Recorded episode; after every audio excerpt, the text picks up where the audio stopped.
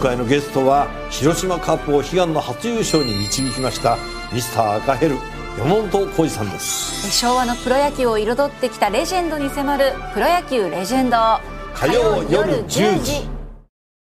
10月13日火曜日。今日の天気は晴れのち曇り。日本放送飯田浩二の OK 工事アップ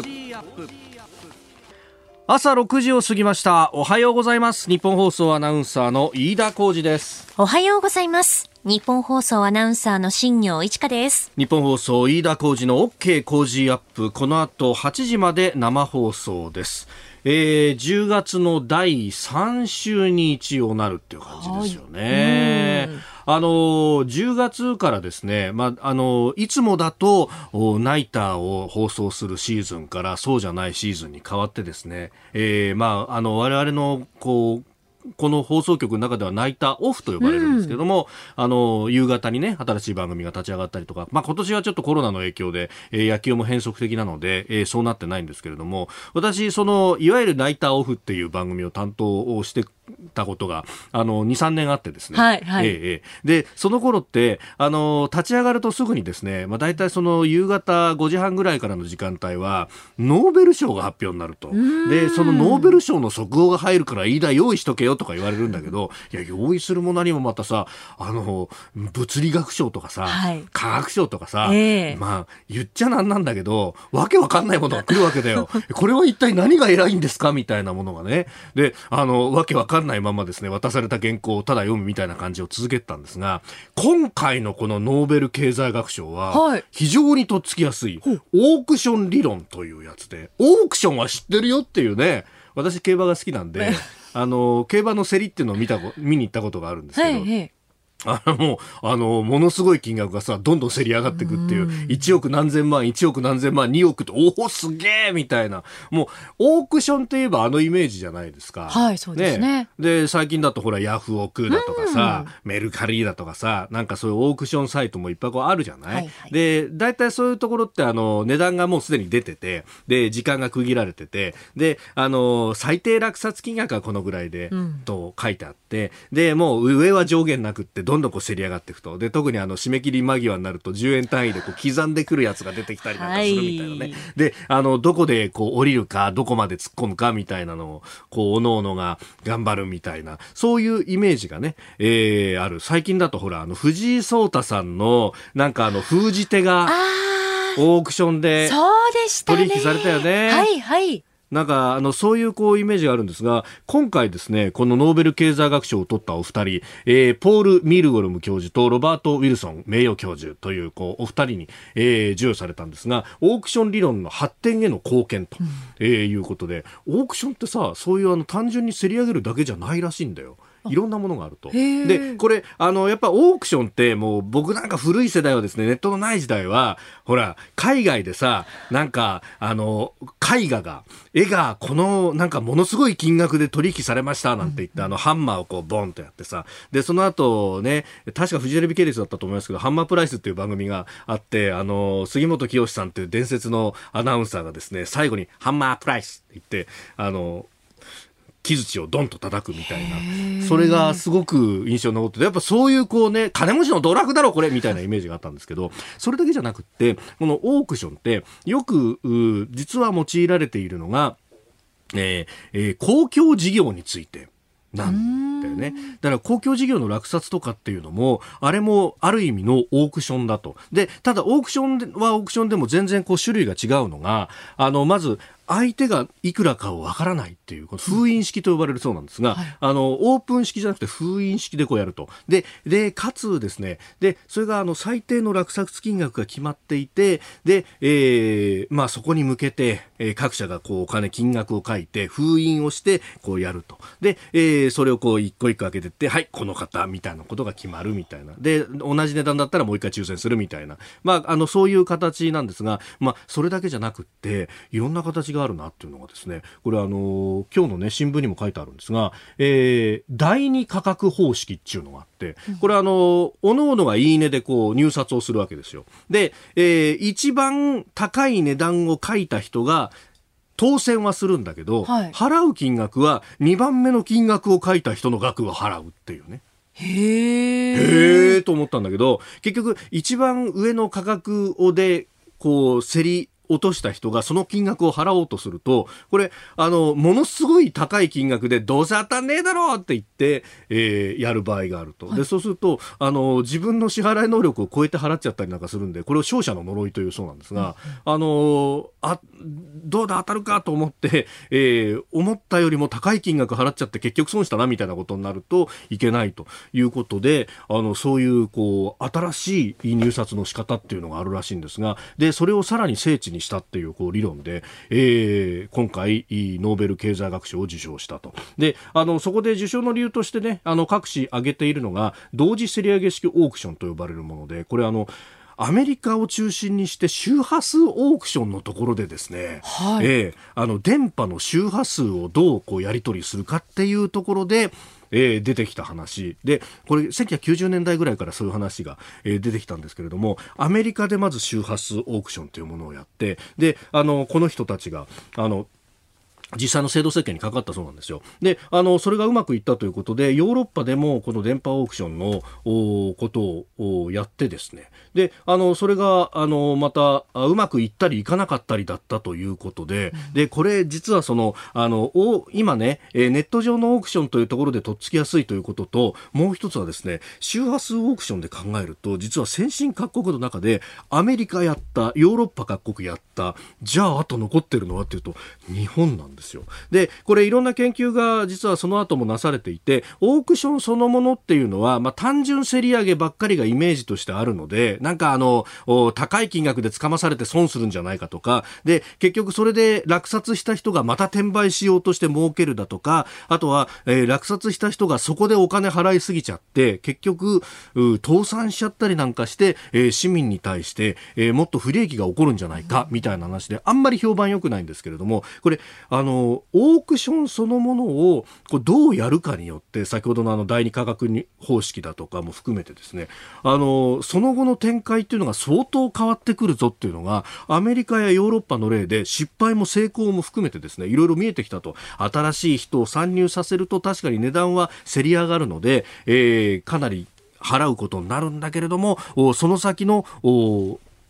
企業の経営までちゃんと見ながら、えー金額を設定したりとかオークションの仕方をやらないと最終的にその落札した会社が潰れちゃって大変なことになるぞとかですね、ええーその辺の研究まで含めて今回オークション理論の発展に貢献したということで、えーこのお二人にノーベル経済学賞が贈られたということであります。これ実は一番興味津々に見てるのは日本の総務省だったりとかあるいは菅総理大臣なのかもしれないと、まあ、かつてというかちょっと前にですね、えー前政権の安倍政権は経済政策について、えースティグリッツ教授だとかポール・クルーグマン教授だとか海外からいろんな人を呼んでやろうとしてましたけれどもより具体的な政策に海外のこうノーベル経済学賞受賞者を入れるっていうことになったりするのかなとですね、いろいろなこれ憶測というか想像力をかき立てる今回、えノーベル経済学賞だなと思いました。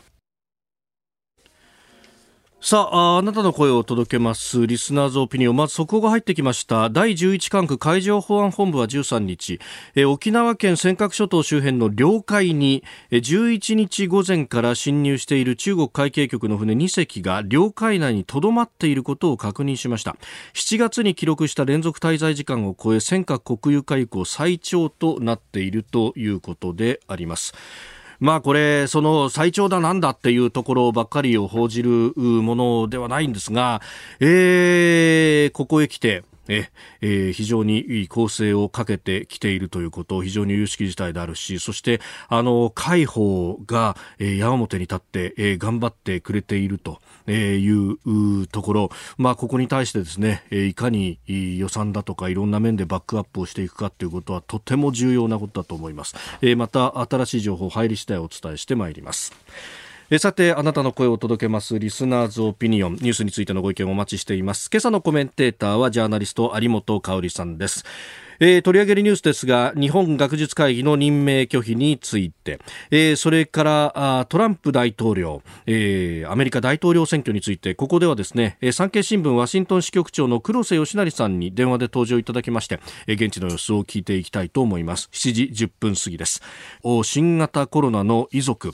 公開質問状を出しましたけれども即座に削除されたということがありました、えー、それから北朝鮮の軍事パレードについても聞いていきましょう。今週は番組オリジナルのマスキングテープを毎日3人の方にプレゼントします。ポッドキャスト YouTube でお聞きのあなたにもプレゼントが当たるチャンスです。番組のホームページにプレゼントの応募フォームを作りました。こちらに住所やお名前、電話番号を登録してご応募ください。いただいたオピニオンこの後ご紹介します。本音のオピニオンをお待ちしています。ここが気になるのコーナーです。えー、昨日のですね、まあ、大きなニュースの一つに大阪都構想をめぐる住民投票が告示されたというのがありました。まあ、あのー、今日の一面の、まあ、肩のところでですね、えー、2番手、3番手の記事で、えー、載せている新聞が多いわけですが、えー、大阪都構想の是非を問う、あるいは、えー、大阪市を廃止して、えー、区に分けると。えー、今回は4つの特別区に分けるというこの制度をめぐっての住民投票が行われるということであります。まあ、あの、広域行政を府に集約して特別区は住民に身近なサービスに専念するというのが狙いだということであります。で、これあの、2015年にもね、一度住民投票があって、僅差ながらあ住民投票で、えー、都構想否決ということになりましたんで、えー、当時の橋本大阪市長はもうすっぱりとやめめると、えー、私もあの時は、えー、大阪で取材をしてましたけれどもおおやめるんだ。本当にやめるんだっていうなんかね、えー、歴史が動くようなところもありましたが、まあ、あの時と比べて今回はですね、えー、例えば庁舎で既存の庁舎を利用するなどして、えー、初期投資を抑えるよとか、えー、それからあの特別区と大阪府で財源をどうするんだという話で、えー、府からあ10年間で合計200億円を特別区へ追加配分するだとか過去3年の決算をもとに算定というような、まあ、具体的な数字を上げてというところが、えー、前回と比べると変わったところ、まあ、大きく変わったのは、えー、区割りを5つの特別区でやろうとしてた前回から4つの特別区に変えたということもございます。で、まあ、これによってかなりね、えー、行政のコストが圧縮できるんだというのが、まあ、賛成派の言い分と。一方で反対派の方は、えー、再編すると 15, 15年間で1300億円の追加負担があるというふうに主張しています。また、えー、この新型コロナでもう今忙しい中でこんな住民投票やってる場合ですかというような批判もあるというのが、まあ、現状だということであります。まあ、ただ、あの、大阪の、まあ、政界の流れというものを考えると、去年年のですね、えー、2019年の4月に、えー、大阪市長と大阪府知事、さらに、えー大阪府議会と大阪市議会の、えー、まあ、トリプルどころか4つ選挙重なったというのがあって、で、その時に、あの、市議会まで維新が、えー、ほぼ過半数を取ったということがありました。これ、大阪市の市議会の過半数って非常に難しくって、えー、大阪市議会選挙って基本的に中選挙区制なのですが、えー、そうするとですね、一つの選挙区から複数の候補が受かる形と。で、そうすると主要な政党が、まあ、大体ですね、えー、議席を分けようような形になると。まあ、あの、大阪って結構主要な政党が多くて、自民党もそうだし、共産党もそうだし、えー、旧民主党系のリベラルな人たちも強いし、と、おかなりですね、拮抗して、そこに維新も割って入るという中で、まあ、例えば3人区、3人受かるよっていうような選挙区だと、まあ、えー、自民と共産と維新みたいな感じでこう取っていく。で、そうすると、どこも過半数を取れない形の議会構成になることが多いんで、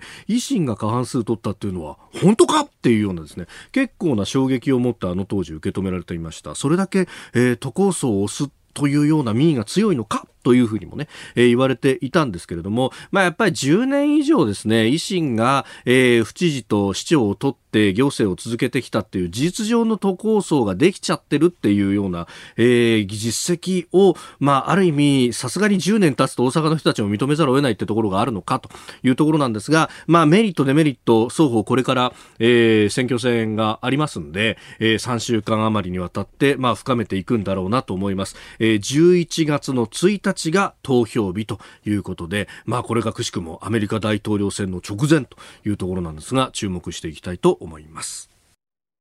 あなたの声を届けますリスナーズオピニオンです、えー、ニュースについても様々いただいてますがこの都構想についてもね提灯暗光さんは東京西東京市の方です、えー、この問題の背景にどうなんでしょうか？大阪人の東京に対するコンプレックスがあるんじゃないかと思います。大阪発祥の企業の本社すべて、えー、ほとんどすべて東京に移ってしまって繁栄のすべてが東京圏に独占されているのが今の日本。大阪も日本の一つの地方になって、えー、しまったのではないでしょうか。大阪に生まれ東京に住み出して40年目の私はそう実感していますと。まあ、だからこそ、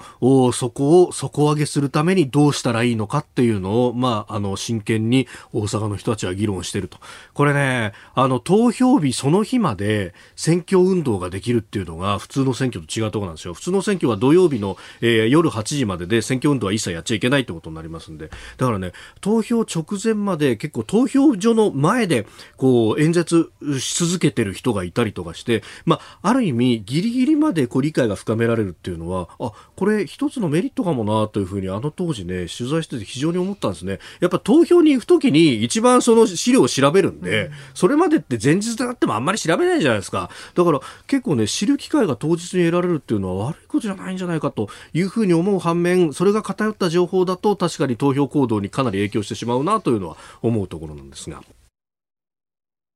さあ、次第はコメンテーターの方々とニュースを掘り下げてまいります。今朝のコメンテーターは、ジャーナリスト有本香里さんです。有本さん、おはようございます。おはようございます。よろしくお願いします。えー、ジャイアンツいよいよ優勝の時が近づいてきたというね、ねはい、ことで今日は菅野投手13連勝中、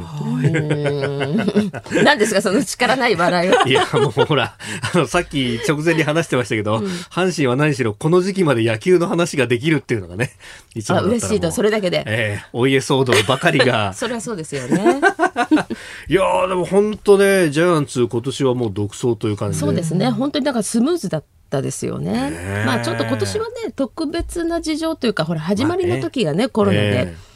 遅れたりもしましたけれどもね。まあ、あの、我々としては、あとはですね、阪神ファンとしては、このホームラン王争いが、巨人の岡本が取るのか、うちの大山が取るのかっていうね。でも、二人とも若手で日本人でホームラン王争いってワクワクしますね。本当にワクワクしますよね。うん。それだけだから若手が出てきたっていうのは本当いいことですね。本当ですよね。え今日も一つよろしくお願いいたします。お願いします。お知らせを挟んで7時になるところです。ここでポッドキャスト YouTube でお聞きのあなたにお知らせです。ラジオの日本放送飯田浩司の OK 工事アップではお聞きのあなたからのニュースや番組についてのご意見お待ちしております。ぜひメールやツイッターでお寄せください。番組で紹介いたします。どうぞよろしくお願いします。セゾンプラチナビジネスアメックスカードが選ばれている理由。仕入れ費用税金の支払いを一元管理して業務を効率化。支払い猶予が最長56日でキャッシュフローにゆとりもできます。個人事業主フリーランスの皆さんビジネスにこれ1枚。セゾンプラチナビジネスアメックスカード。10月13日火曜日時刻は朝7時を過ぎました。改めましておはようございます。日本放送アナウンサーの飯田浩二です。では最初のニュースこちらです。日本学術会議の任命拒否について杉田官房副長官が拒否の判断に関与との報道。菅総理大臣が日本学術会議の会員候補6人を任命しなかったことについて除外の判断に杉田和弘官房副長官が関与していたと、えー、今朝は毎日新聞が一面トップで、えー、他複数メディアが報じております。えー、まあこれ推薦をまず日本学術会議側がしてくる、うん、それを総理が任命をすると、はい、えー、ただ人に言わせるとその任命というのは拒否することができないのだと。いうふうに言う方もいらっしゃる、うん、まあ、そうその感覚でいると今回の措置というのがこれ違法だみたいなことまでね出てくる始末ですがこれどうご覧になりますか、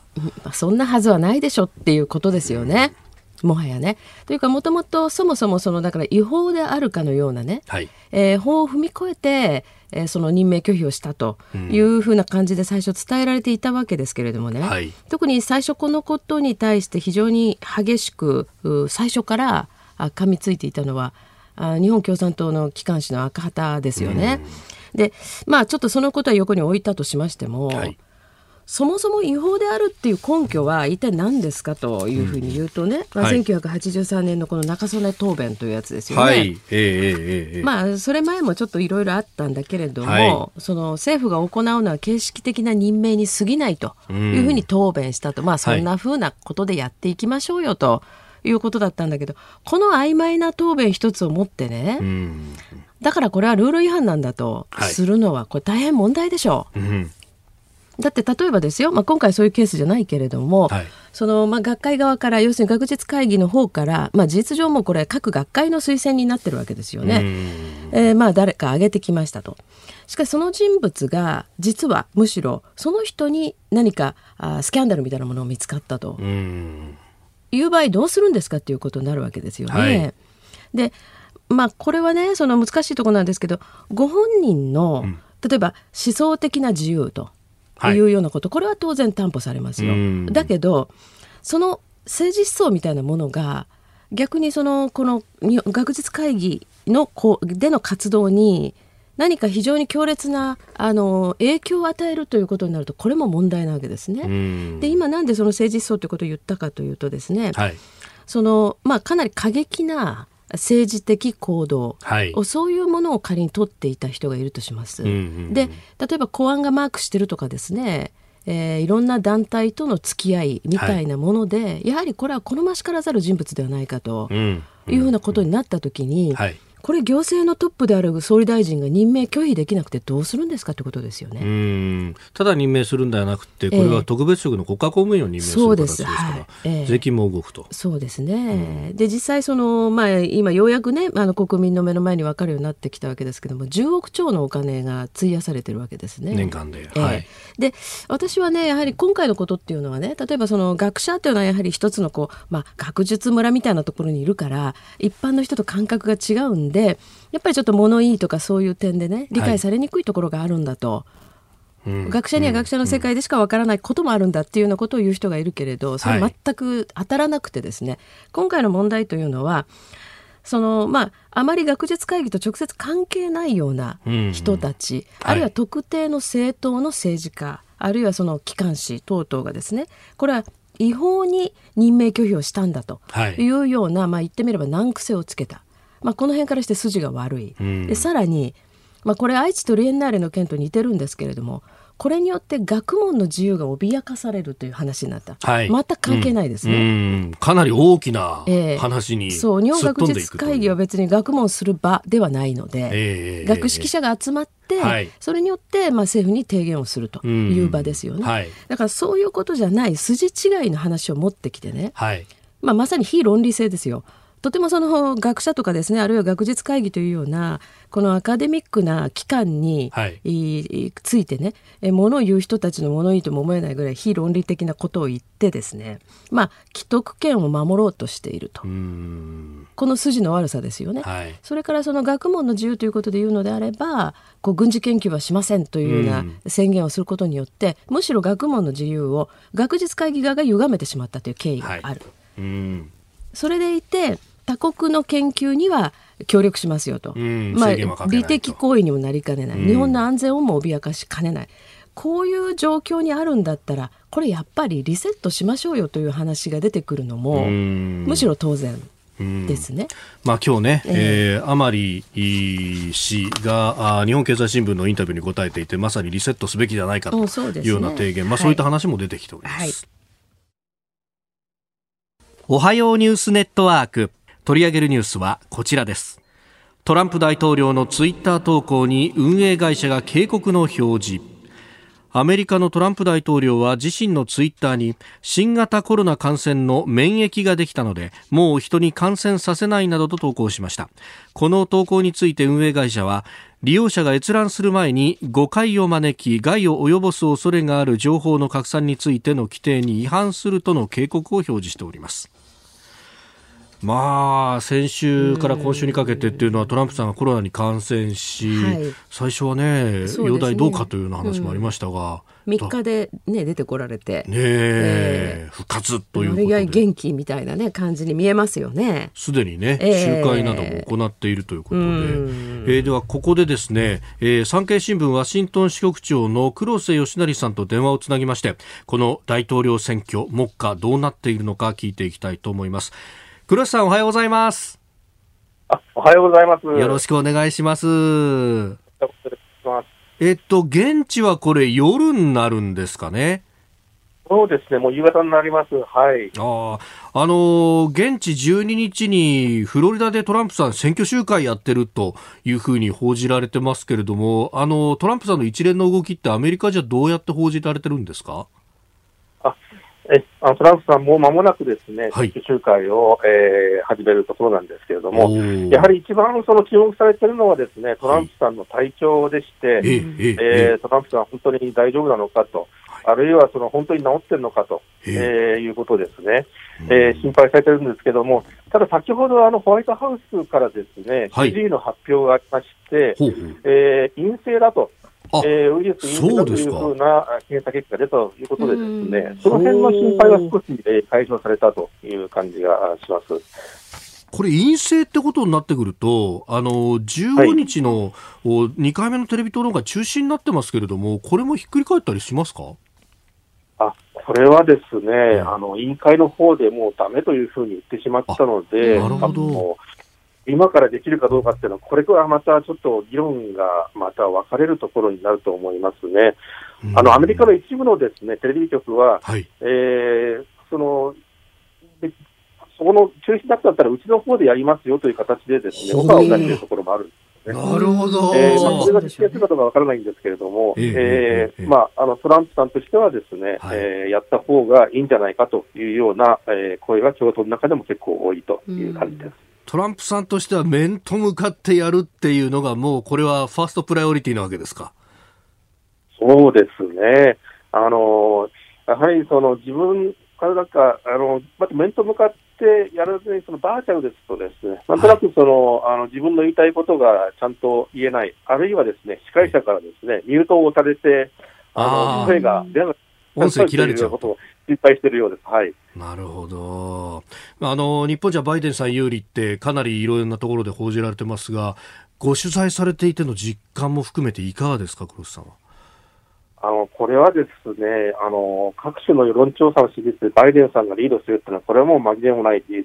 なんですね。ええ、ただ、あの、例えば日本の専門家の方でですね、はい、私の方も時々、あの、えっ、ー、と、ちらほら聞くんですけども、今の時点で、もうバイデンさんで決まりだというふうに公言している人がいるらしいんですけれども、それはちょっと言い過ぎじゃないかなという気がします。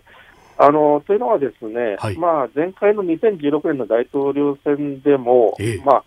えー、結局、投票日の1週間前とか当日にかけてですね、トランプさんに入れようっていうふうに決心した人が比較的多かったんですね。ですから、そのバイデン陣営の方もですね、あのその民主党の方も、やっぱり情勢分析はいまだにその慎重で、えー、やっぱりここで勝った勝ったって浮かれてると、2016年の二度前になるかもしれないというふうな世界観がありますね。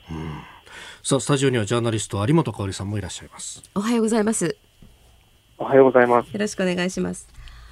よろしくお願いします。あのまあアメリカも広いので、えー、どこでどう話を聞くかでだいぶその違ってくるんだろうなと思うのでご取材も大変だと思うんですけれども。今おっしゃったようにですね、そのやっぱりトランプさんに投票するという人たち、これ前回もそうだったんですが、やはりそのトランプに投票するよということをなかなか言いにくい空気があると。まあ、あの前回隠れトランプなんて言われたんですけれどもね、やはり今回はそういう傾向が強いと言われてるんですが、それは実感されますか？それは非常に実感しますね。あの、うん、えー、まあここ、ワシントンはまあ非常にリベラルな土地柄なんですね、ね。余計にそのあの、えー、共和党支持者があ自分たちのことをですね、うん、あのまああのえー、トランプ支持だっていうことは言いづらい雰囲気はあるとは思うんですけれども、うん、あの前回にも増してですね、うん、あのえー、この前の、えー、黒人のですね、はい、白人会館による黒人暴行死事件を受けて、まあ、そこでその反差別とかで、うん、えー、そういったそのデモとか暴動とかがあ起きたわけなんですけれども、はいはい、えー、まあ、実際にそのトランプ支持者に対するその、まあ肉体的な暴力とかですね、うん、そういったものがやっぱりあの、えー、懸念され、実際に起きているというようなこともあり、うん、なかなか言いづらいなというようなところのですね、はい、えー、あの、えー、まあ、あの雰囲気というのは、うん、えー、かなり強まってるんじゃないかという気は、うん、えー、します。確かにあのネットなんかではそのトランプを支持すると言った人に対して暴力を振るうみたいな動画が出回っていたりしますよね。しますね。うん、これはある程度、はい、分かるなっていう感じでしょうか？やはりそちらにいらっしゃると。まあ、分かるなって言うとおかしいんですけど、こういうことあるだろうなというふうに思う。これはですね、あると思います。あのというのは、えー、非常にその日本のメディアとかでも、あのこちらのアメリカのメディアなんかも特にそうなんですけれども、はい、えー、どちらかというと、その左派系の暴力の方はですね、うん、あの意外にスルーされていて、えーまあ、右の方の人たちがなんかあのまあ、サハラブの酒の効力が右の人たちにないし何かやるっていうのを非常に意外にスルーされていて、うん、その逆というのは非常にその、えー、批判的に言われるというようなところがあるものですから、うんはい、あの別にそのフェイクニュースでそういったそのビデオを作って拡散させているというよりはですね、えー、えー、実際にそういったことがですね、はい、えー、現場で起きているというようなことはあの十分になあの信憑性が高いというふうに私は思いますね。うん、そうすると先ほどおっしゃってたように、まあ確かに紛れもない事実なんですが各社の世論調査の数字というのが、まあ、事実あるいは真実を浮き彫りにしてるとも言い切れないところがあるってことでしょうか？うん、私もこれは世論調査一つ一つですね、はい、見てあの気をつけてるのは、うん、あのサンプリングがやっぱおかしいのっていうのがあるそうでしょうね、はい、つまりそのサンプリングがおかしいっていう、ね、言い方がちょっとあの要は民主党の支持者のですね、はい、割合がちょっとこれ多すぎるんじゃないかとか、そうなってくるとどうしてもその、えーあのまあ、バイデンさんの支持っていうふうなあの結果がどうしても強くなってしまうと。なのであのまあ、毎日毎日たくさんの世論調査出てるわけなんですけれども、はい、私やろや考えやってるのはその、あまりにもバイデンさんの支持が高すぎる、うん、あるいはあまりにもトランプさんの支持が高すぎるという世論調査は、基本的には無視してですね、うん、えー、考えるようにすると。そう考えてくるとですね、世論支持率の差っていうのは、あの世間に言われているほどそんなに幅広いわけじゃないんじゃないかなという気がしてるんです。あと今回、まあ、コロナウイルスの影響もあって郵便投票がかなり広範囲に行われるということでそれに対して、まあ、トランプさんはあの否定的なね、えー、ことをおっしゃってますが、このあたりが選挙11月3日終わった後もこれくすぶっていくってことになるんじゃないかという見方もありますがいかがですか？そうですね。あのどちらかが圧勝しない限りはですね、えー、11月3日あるいは夜が明けて11月4日に勝者が決まるということはこれはもうないんだろうなというふうに思いますね。で、郵便投票の締め切りも、あの、えー、まあ、一部の州でかなり伸ばしてしまっているもんですから、例えば11月7日までに届けばいいとか、なってくるとです。ね、え。ー、でそういう選手がもし接戦接戦になってしまったりすると、ですね、そこに待たなきゃいけなくなると。で、そういう中で、おそらく今のですね、あのアメリカの郵便制度であるとか、はい、あのえ今出てきている、その、えー、なんだ、投票選挙管理委員会のですね、えー、えー、あの、ずさんさを考えると、はい、もしかしたらその訴訟に持ち込まれて、えー、ちょっとぐちゃぐちゃになっていくっていう感じはですね、非常に、はい、あの、現実的な懸念だと思いますが、はい。年越しもありえますか？年越しは、年越しですか、年越しも、配慮はできないかもしれませんね。ただ、一つ、あの、大統領はですね、1月20日までには決まってなきゃいけないものですから、そうですよね。までにはなんとか決決着をつけようというふうにすると思うんですね。なるほど。わかりました。クさん、あの、紙面も楽しみにしております。どうもありがとうございました。ありがとうございました。こちらこそ。どうも失礼いたします。えー、産経新聞ワシントン支局長の黒瀬義成さんに伺いました。現地の郵便事情っていうのも考えるとこれ難しいですね。よね。日本と違いますからね。確かに番組のですね、えー、プレゼントを送ろうとしたら、うん、郵便局行ったらアメリカはちょっといつ届くか分かりませんねって 実際言われたんですよ。ねだから本当ねその辺は。本当ですよね。ね、うんえー、まあ大統領選の話題もね、ここから先いろいろと出てきますんで、えー、またお伝えしていきたいと思っております。えー、今朝は産経新聞ワシントン支局長黒瀬義成さんにもつなぎました。えー、有本香里さんとお送りしてまいりました。おはようニュースネットワークでした。セゾンプラチナビジネスアメックスカードが選ばれている理由。仕入れ費用税金の支払いを一元管理して業務を効率化支払い猶予が最長56日でキャッシュフローにゆとりもできます個人事業主フリーランスの皆さんビジネスにこれ1枚。セゾンプラチナビジネスアメックスカード。続いて教えてニュースキーワードです。武漢の新型コロナの遺族。中国湖北省武漢市で新型コロナウイルスにより父親を亡くした男性が習近平国家主席に宛てて市政府が中央政府や市民に情報を隠し多くの罪のない人の命を失わせたと訴え法的責任を負わせるよう求める書簡をインターネット上で公開しましたが即座に削除されました。えー、お父様を亡くされたご遺族の方が、えー、12日までに習近平主席宛てで、えー、公開書簡を出したと、うん、まあこういうのはいきなり即座に削除されるんですね。そうでしょうね。でもこういう動きがやっぱり出てきてるっていうことが重要ですよね。あの今のその習近平政権になって、はい、まあ、特にあのこの番組でもね私もお伝えさせていただいたんですけど、はい、要するにこう例えばあの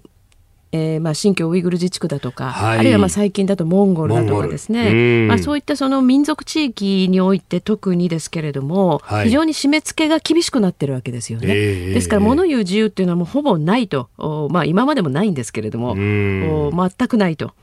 いう状況の中であの今私今全然ないって言ったんですけどどういうことかっていうと。習近平政権以前はですね、はい、例えばその環境問題なんかに絡んで、えー、地方政府を糾弾するとい。うような市民のデモみたいなものは起きてたわけですよ。でも今それもだんだんなかなかできなくなっているわけですね。はい、そういう中で言うとこういうインターネットでこういうものを告発しようと、ええ、市政府が、まあ、その隠蔽したことが問題なんだと、まあ、まさにそうだと思いますけれども、はいそういうことが出てくるということが非常に重要だというふうには思います。ただですね、まあ、これによってその、はい、中国政府が全く考え方を変えることもないでしょう。ですから、まあ、これはのトランプ大統領も最近ね、えー、ごく最近口にされましたけれどもね、はい、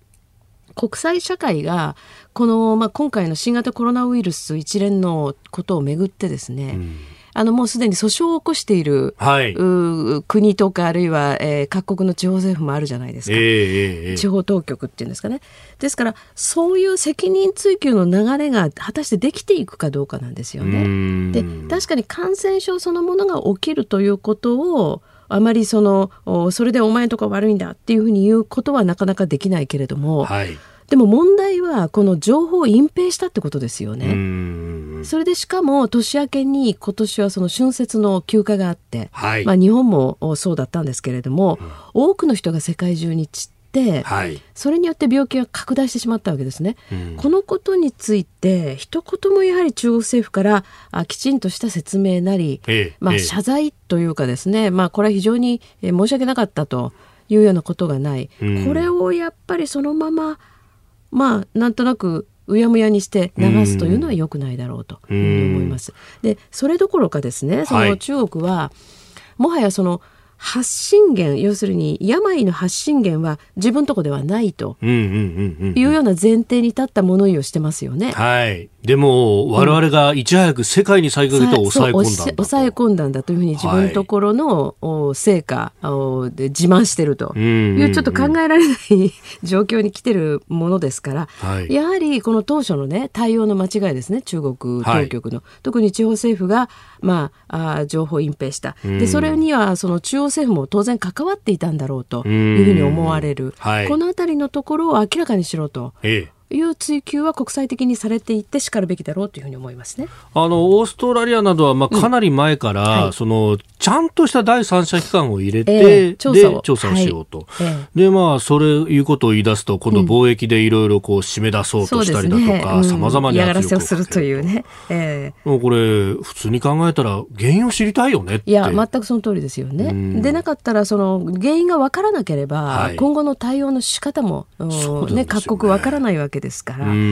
ただねそうしたその、まあ、世界中がまだまだこの新型コロナで苦しんでるわけですよね。はい、あの後遺症も含めてですね、えー、あの経済の後遺症も含めて。でもその中でねやはり中国が今やってることは何なのかといえば、はい、あ日本に対しては尖閣諸島に、はい。えー、ずっと船を送り続けている、えー、領海に居座り続けている、えー、領海に居座り続けている、うん、でこれも何ですか？その一番最長？らしいですね。更新して記録更新みたいな言い方するのはすごい嫌なんですけれども、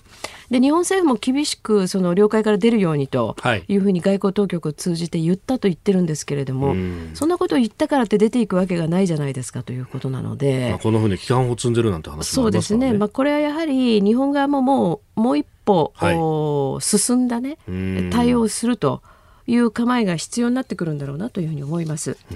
それと、まあ、その国際社会に対してもですね、はい、まあ、南シナ海も相変わらずだし、えーえー、ということがあるしね、それからその、まあ、産経新聞があの確か報道してたんですけれども、うん、お日本からちょっと遠いように思いますが、そのスリランカで、はい、日本が支援する予定になっていた、まあ、これ、前政権、うん、スリランカの前政権と結んだ、はい、あお約束だったんですけれども、日本が支援して鉄道整備をする計画だった、うん、これを、まあ、中国の言ってみれば横やりだろうと思われる理由で、はい、なくなってしまったというようなことですからね。はい。続いてここだけニューススクープアップです。この時間最後のニュースをスクープアップ。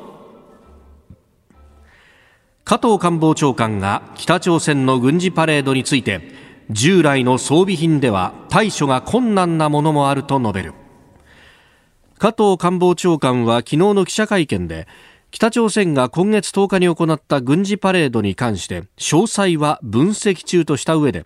新たなミサイルには従来の装備品では対処が困難なものもある。総合ミサイル防空能力の強化に取り組みたいと述べました。えー、週末土曜日ですか、はい、えー、平壌で軍事パレードが行われたということで、えーはい、深夜にね、行われたそうですね、深夜0時でしたもんね。あのー、まあ、これに関して今、その詳細を政府は分析中ということですけれども、はい、まあ、あの加藤官房長官があのおっしゃってたのはあの大陸間弾道ミサイルですね。ICBM と、えええ。はい、それからその潜水艦発射弾道ミサイル SLBM、はい、まあ、これの可能性があるものが公開されたと。まあ、とちょっとねとうとうっていうとあれですけどとうとうここまで来ちゃったかと、はい、もうだから結局ね、うん、あのいろいろ途中ちょこちょこ経緯はありましたけれども、はい、この北朝鮮のミサイル開発っていうものも四半世紀まあ言ってみれば雑誌したみたいなもんですよね。まあそうですよね。うん、でもうやはりそのまあ陰に陽に日本はサポートしてしまった面もあって。やはりその日本の技術っていうものがいろんな形で北朝鮮側に流れていたというようなことはすでに報道されている案件でもいくつか言われてますよね。えー、ですからその、まあ、北朝鮮という本当に貧しい、えー、国力も小さい国に、はい、まあ、日本を脅かすような自国を脅かすような力ををまあむざむざと与えてしまったと。い。う25年間ですから、これはやっぱり大いに反省すべきなんですけれども、まあ、そんな悠長なことも言ってられなくてですね、はい、まあ、従来の装備品では対処困難だということを政府ははっきり言ってるわけですから、例のあの、まあ、イージス陸上イージスをやめて、はい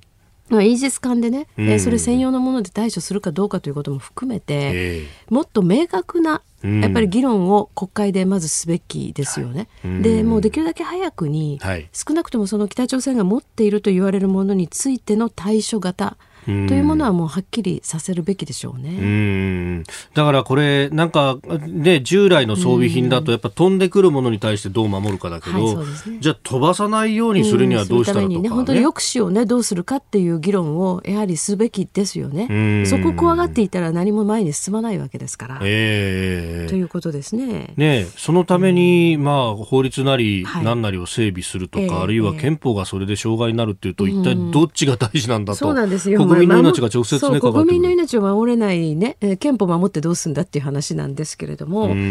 まあ、それとね、そのこれ2つあると思うんですよ。この、はい、まあ、向こうの兵器に関することで言うと、えーあの、もともとその ICBM で言われていた火星15型というもの、はい、まあ、これが登場して、ただしこれ従来その移動式発射台が、これも結構話題になりましたよねこの番組でもね。そうでしたね、えー、移動式発射台でその発射できるとなればどこからでも撃てるんだからという話なんですけれども、これもどうやらちょっと大型化されたと。はいもともと片側9輪だったのが11輪になりましたよみたいな感じでどんどんバージョンアップしてるわけですよね。はい、だから脅威はどんどん増しているということ。それとさっき申し上げた潜水艦発射の弾道ミサイル、はい、これができたんじゃないかということでもうこれは即本当日本にとっての脅威なんですよね。でそういったその向こうが出してきたものが非常に日本にとっての大きな脅威だということ以上に、はい、この向こうの兵器の面だけが随分言われてるけどその背景にある政治的なことというのがむしろ重要じゃないかと言っている、まあ、北朝鮮ウォッチャーもいてですね。はい。あのなんかこう金正恩委員長の非常に弱々しいそのコメントが発表されたり、なんか国民に対して謝ったりとかね。謝ったりとかね。あとそのキム・ヨジョン氏ですねずっと言われていた、はい、まあ、この人の存在が見えないとかですね、まあ、そういうことも結構注目されていたり、はい、あるいはそのよく言われているのは今、まあ、平壌の奥の院では、はい。まあ、いわゆる米国派と人民解放軍派で非常に深い対立があると。で今回のこのパレードに関してはまあ人民解放軍派が、はい、あまあかなりこう強烈にね、えー、えー、自己主張した結果ではないかと。まあ、つまり中国が後ろにいるんだと、はい、いうようなことを言っている指揮者もいますね。ですから確かにこのパレードで出てきた向こうの持ってるものについては、まあ、日本側は速やかにこれにどう対応するかという実質的なあ方あの、まあ、方向性を出すべきだというふうに思いますし日本政府は、はい、それと同時に、一体今向こうの中でですねどういう政治闘争が起きているのか。でこれはまあ北朝鮮に限らなくて南もそうなんですけど朝鮮半島というのは常にその大国のどっちにつくかで内輪争いを始めると。はい。これがあもう何千年のキーワードなのでね、ええ、そうするとね今その本当に米国派と人民解放軍派というので争っているという面があるんであれば、はい、ある意味チャンスなんですよね。うんまあ、中がこう崩れかかるところで、当然弱くなってくるから、そこで、まあ、我が国としては当然、拉致問題、えー、そうですね、奪還しなきゃいけないそうですね、その辺もこう糸口がつかめる可能性が出て可能性が政治的にですよ。うん。それとやはり指導者がどうもやっぱり弱くなっているというところで、はい、非常に近い将来に大きな混乱があることだって予想されますよね。そのクーデター説っていうのも随分言われていますから、はい、幾度か、えー、まあ、そういう点でその、まあ、クーデター起きるってことはもちろん望ましくはある意味ないんですね。やっぱりあんまり大きな政治混乱が起きてしまうと難民も発生するしとか、はい、あいろいろありますけれども、ただ、それだけの状況見えてるんであれば、うん、なおのことを、この要するに拉致被害者を返せと、はい、いう政治的な、まあ、こちら側から言えば交渉っていうのも変な話なんですけれども、えーそれをもうちょっと前に進められないかなというところですよね。うん交渉なり工作なりと。工作ですね。本来であれば工作すべきなんですけどね。うん